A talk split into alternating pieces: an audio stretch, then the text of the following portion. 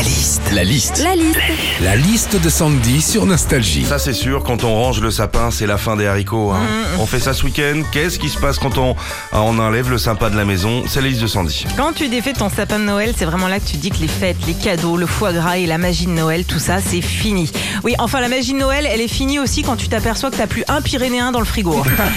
quand tu défais ton sapin de Noël, t'enlèves les boules, les guirlandes, tu ranges toute la petite déco dans un carton avec des étoiles encore plein la tête. Enfin, non, t'enlèves les boules, les guirlandes et tu t'énerves parce que tu te rends compte que t'as plus d'aiguilles par terre que dans le sapin. Quand on défait son sapin de Noël, la solution écolo, Philippe, c'est le point de collecte. hein. Mais moi, il y a un truc qui me fait rire avec les points de collecte à sapin, c'est que t'as toujours un petit panneau qui t'avertit qu'il faut bien enlever les boules et les guirlandes qu'il y a dessus. On nous prend pour des abrutis, non? C'est comme si sur une machine à laver, on te précisait qu'avant lavage, il faut surtout bien enlever les enfants des vêtements.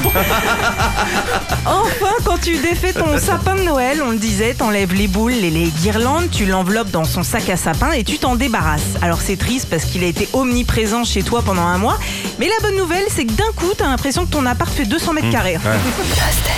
Retrouvez Philippe et Sandy, 6h, 9h sur Nostalgie. Nostalgie.